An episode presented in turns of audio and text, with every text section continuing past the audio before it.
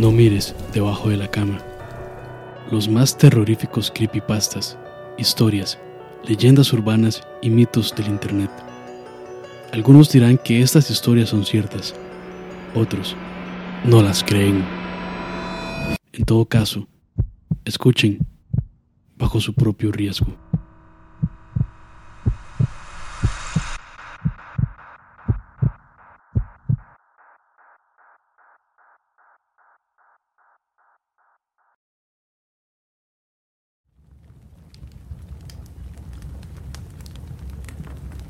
Una historia de fogata. Por muchos años fui un consejero de campamento durante la noche en los musocas. Lo amé más que cualquier trabajo que he tenido.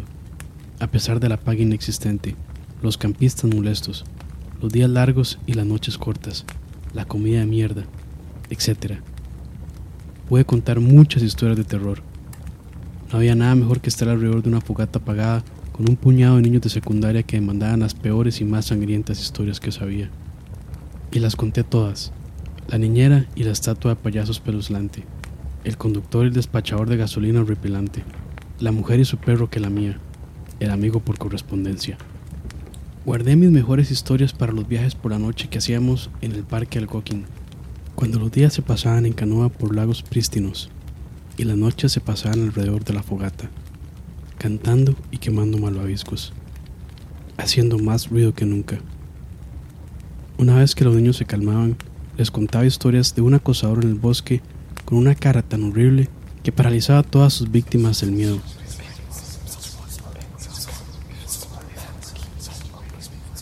O el grupo de campistas que decidió pasar la noche frente al lago de un asilo para los enfermos mentales que estaba abandonado. O tal vez no. En esta noche particular había terminado los cuentos, insistiendo una vez más con que eran ciertos y envié a los campistas a sus tiendas. Había sido un día exhaustivo y ninguno de los seis niños estaba de humor para quedarse hasta más tarde. Mi amiga consejera también decidió irse a dormir, dejándome solo en un tronco caído junto a la fogata apagada.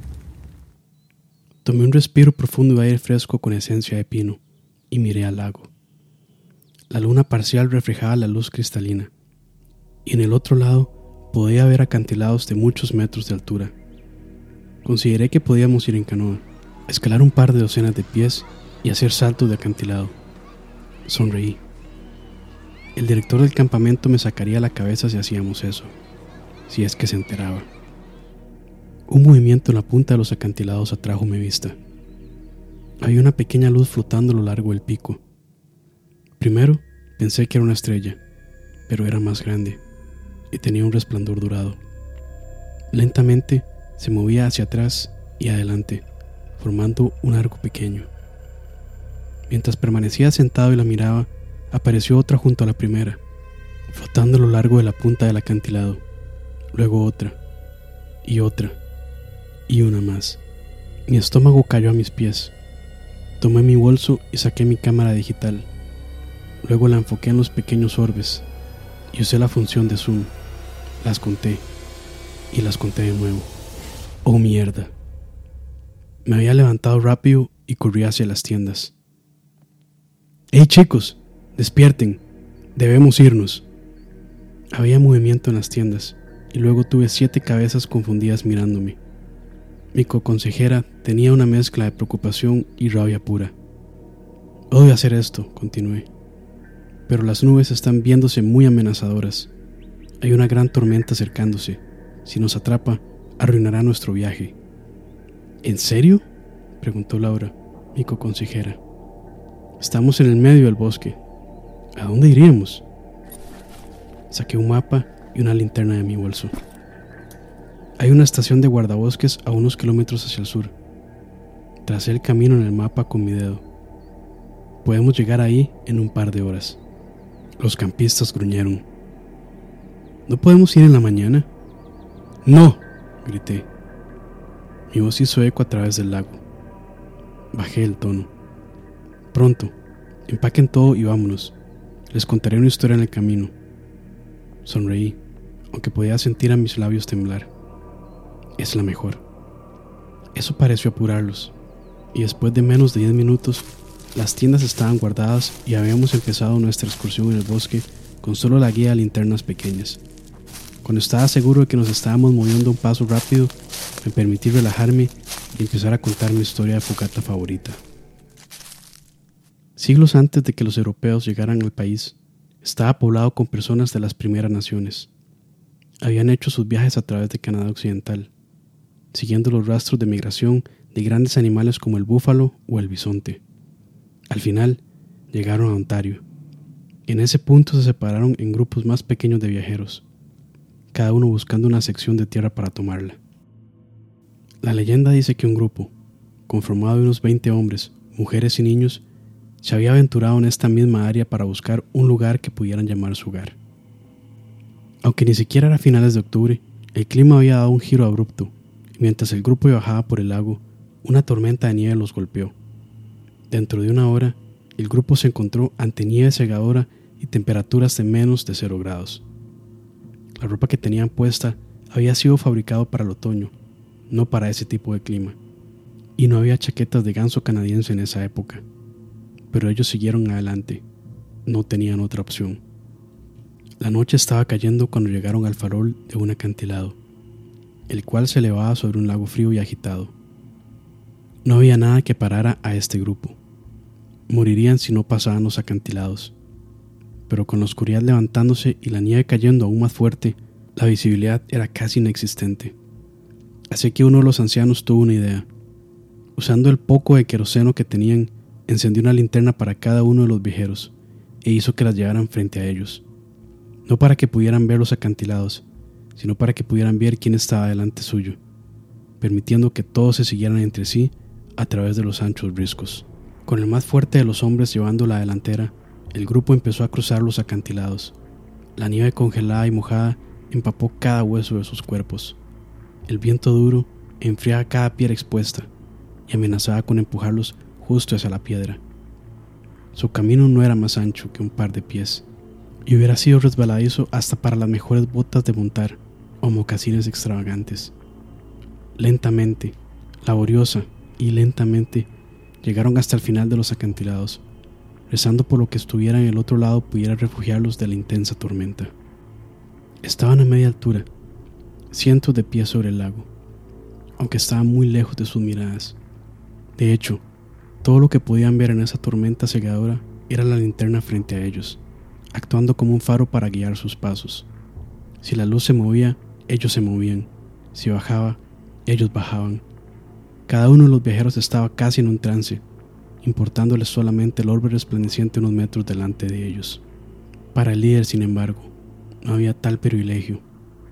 Proseguían sin ver, siguiendo el acantilado con una mano libre, aunque su piel estaba tan entumecida que casi no podía sentir nada.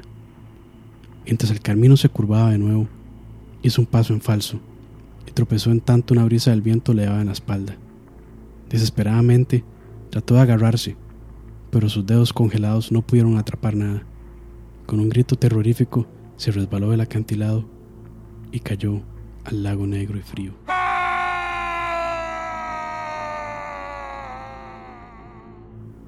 El resto del grupo no lo vio caer, obviamente.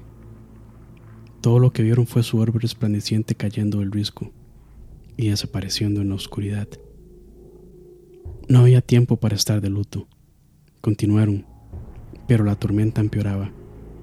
Luego de otro minuto, uno de los niños, con su cuerpo incapaz de contener el frío, cayó. Su linterna brilló hasta que el lago agitado se la tragó.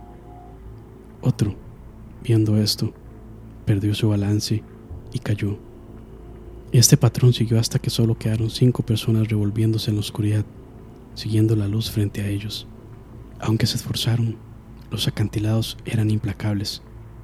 Los hombres restantes terminaron siendo cuatro, luego tres, luego dos, y luego solo quedó uno, quien, según la leyenda, maldijo a la tierra mientras sus piernas se resbalaban y caía cientos de pies abajo. Su linterna fue la última en ser extinguida. De los 20 miembros que trataron de superar los acantilados, terminé. Ninguno sobrevivió. Dicen que, a veces, cuando las condiciones son correctas, puedes ver orbes de luz a lo largo del acantilado, símbolos de los viajeros perdidos que nunca encontrarán sus hogares. Mientras la historia finalizaba, dejando a los campistas en un extraño silencio, vi luces al frente. Una ola de alivio me inundó. Apuramos el paso y encontramos la estación de guardabosques llena de gente corriendo alrededor, cargando camiones y gritando a las radios. El viento empezaba a ser muy fuerte y escuché truenos en la distancia. ¡Hey, niños! Un hombre grande, fuerte, con una gran barba y bigote corrió hacia nosotros. Métanse en los camiones, no tenemos mucho tiempo. Laura y yo llevamos a los niños a uno de los camiones. ¿Qué está pasando? le pregunté al hombre. ¿No lo escuchaste? Hay una gran tormenta para nuestra área. Ya hay alerta de tornados. Estamos llevando a todos afuera. Vamos. Trepamos al camión y colapsé, sintiéndome como si me hubieran dado un golpe en las tripas. El guardabosque trepó al frente y tomamos un camino hacia la ruta. Mi cabeza estaba girando. No era posible. ¿Cómo? Laura se sentó a mi lado, manteniendo su voz baja. ¿Cómo supiste que teníamos que irnos de ahí? La miré. Mi cara se sintió desprovista de sangre. Vi las luces. ¿Qué? ¿Cómo es posible? Ella jadeó y luego recobró el sentido. ¿Cuántas? Tomé un respiro profundo. Ocho. Miró a los campistas, que estaban ahora tendidos dormidos a pesar de la ruta con baches. Eso somos todos nosotros. Dios mío. Asentí y me acerqué a ella. Laura ya había escuchado la historia de los viajeros y sabía que me había saltado una parte, una parte importante. Las luces eran reales, pero no eran aleatorias. Se estaban brillando, flotando de adelante hacia atrás, formando un pequeño arco, era porque tenían un mensaje, una advertencia. Una luz brillaría por cada persona que iba a morir.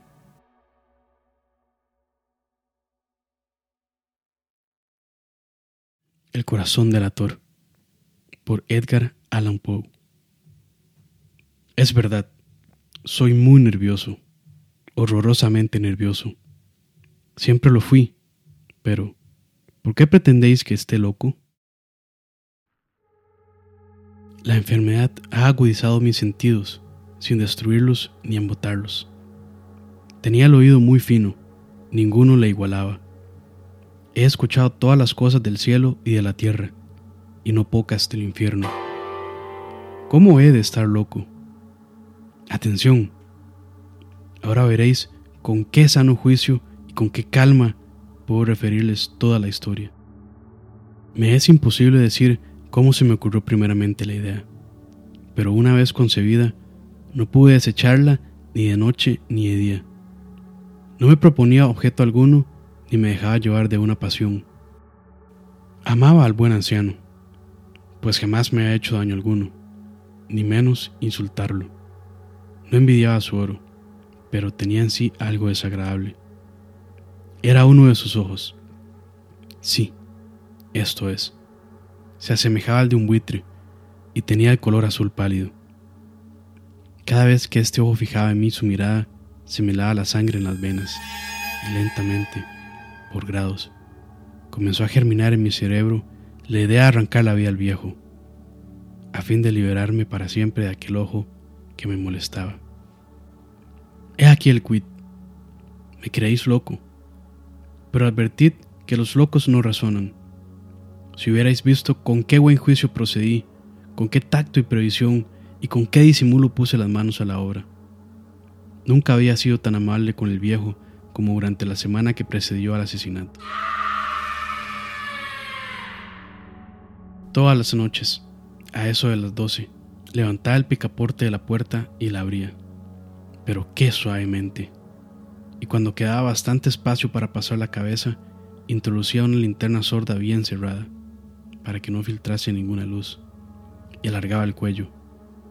Oh, os hubierais reído al ver con qué cuidado procedía. Movía lentamente la cabeza, muy poco a poco, para no perturbar el sueño del viejo, y necesitaba al menos una hora para adelantarla lo suficiente a fin de ver al hombre echado en su cama. Ah, un loco no habría sido tan prudente. Y cuando mi cabeza estaba dentro de la habitación, levantaba la linterna con sumo cuidado. Oh, con qué cuidado, con qué cuidado, porque la charnela rechinaba. No la abría más de lo suficiente para que un imperceptible rayo de luz iluminase el ojo de buitre. Hice esto durante siete largas noches, hasta las doce, pero siempre encontré el ojo cerrado. Y, por consiguiente, me fue imposible consumar mi obra, porque no era el viejo lo que me incomodaba, sino su maldito ojo. Todos los días al amanecer, entraba atrevidamente en su cuarto y le hablaba con la mayor seriedad llamándole por su nombre con tono cariñoso y preguntándole cómo había pasado la noche. Ya veis, por lo dicho, que debería ser un viejo muy perspicaz para sospechar que todas las noches hasta las doce le examinaba durante su sueño. Llegada la octava noche, procedí con más precaución aún para abrir la puerta. La aguja de un reloj se hubiera movido más rápidamente que mi mano. Mis facultades y mi sagacidad estaban más desarrolladas que nunca y apenas podía reprimir la emoción de mi triunfo. Pensar que estaba allí, abriendo la puerta poco a poco, y que él no podía ni siquiera soñar en mis actos. Este día me hizo reír. y tal vez el durmiente escuchó mi ligera carcajada, pues se movió de pronto en su lecho, como si se despertase. Tal vez creeréis que me retiré. Nada de eso. Su habitación estaba negra como un pez Tan espesas eran las tinieblas, pues mi hombre había cerrado herméticamente los postigos por temor a los ladrones. Y sabiendo que no podía ver la puerta entornada, seguía empujándola más, siempre más. Había pasado ya la cabeza y estaba a punto de abrir la linterna, cuando mi pulgar se deslizó sobre el muelle con que se cerraba, y el viejo se incorporó en su lecho exclamando, ¿Quién anda ahí? Permanecí inmóvil sin contestar. Durante una hora me mantuve como petrificado, y en todo este tiempo no lo vi echarse de nuevo. Seguía sentado y escuchando, como yo lo había hecho noches enteras. Pero he aquí de repente oigo una especie de queja débil, y reconozco que era debida a un terror mortal. No era de dolor ni de pena. Oh no era el ruido sordo y ahogado que se elevaba del fondo de un alma poseída por el espanto. Yo conocía bien este rumor, pues muchas noches, a las doce, cuando todos dormían, lo oí producirse en mi pecho, aumentando con su eco terrible el terror que me embargaba. Por eso comprendía bien lo que el viejo experimentaba y le compadecía aunque la risa entreabriese mis labios. No se me ocultaba que se había mantenido despierto desde el primer ruido, cuando se revolvió en el lecho. Sus temores se acrecentaron, y sin duda quiso persuadirse de que no había causa para ello, mas no pudo conseguirlo. Sin duda pensó, eso no será más que el viento de la chimenea, o de un ratón que corre, o algún grillo que canta el hombre se esforzó para confirmarse estas hipótesis, pero todo fue inútil. Era inútil, porque la muerte que se acercaba había pasado delante de él con su negra sombra, envolviendo en ella a su víctima, y la influencia fúnebre de esa sombra invisible era la que le hacía sentir, aunque no distinguiera ni viera nada, ni la presencia de mi cabeza en su cuarto. Después de esperar largo tiempo con mucha paciencia, sin oírle echarse de nuevo, resolví entreabrir un poco la linterna, pero tan poco, tan poco, que casi no era nada. La abrí tan cautelosamente que más no podía hacer, hasta que al fin un solo rayo pálido, como un hilo de araña, saliendo de la abertura, se proyectó en el ojo de buitre. Estaba abierto, muy abierto, y no me enfurecí apenas le miré. Le vi con la mayor claridad, todo entero, con su color azul opaco y cubierto con una especie de velo hediondo que heló mi sangre hasta la médula de los huesos. Pero esto era lo único que veía de la cara o de la persona del anciano, pues había dirigido el rayo de luz, como por instinto, hacia el maldito ojo. ¿No os he dicho ya que lo que tomabais por locura no es sino un refinamiento de los sentidos? En aquel momento, un ruido sordo, ahogado y frecuente, semejante al que produce un reloj envuelto en algodón, hirió mis oídos. Aquel rumor. Reconocí al punto. Era latido del corazón del anciano. Y aumentó mi cólera, así como el redoble del tambor sobreexcita el valor del soldado. Pero me contuve y permanecí inmóvil, sin respirar apenas, y esforzándome en iluminar el ojo con el rayo de luz.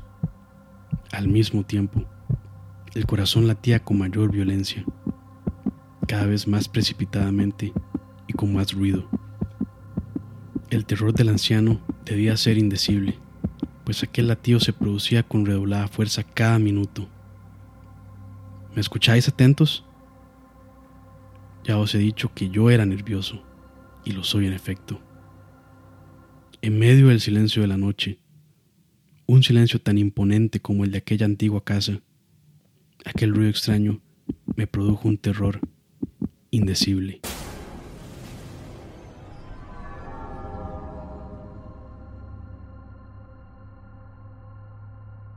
Por espacio de algunos minutos me contuve aún, permaneciendo tranquilo, pero el latido subía de punto a cada instante, hasta que creí que el corazón iba a estallar y de pronto me sobrecogió una nueva angustia. Algún vecino podía oír el rumor. Había llegado la última hora del viejo. Profiriendo un alarido, abrí bruscamente la linterna y me introduje en la habitación. El buen hombre solo dejó escapar un grito.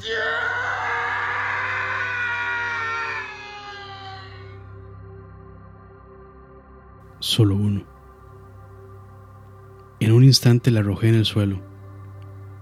Reí contento al ver mi tarea tan adelantada, aunque esta vez ya no me atormentaba, pues no se podía oír a través de la pared. Al fin cesó la palpitación, porque el viejo había muerto. Levanté las ropas y examiné el cadáver. Estaba rígido, completamente rígido.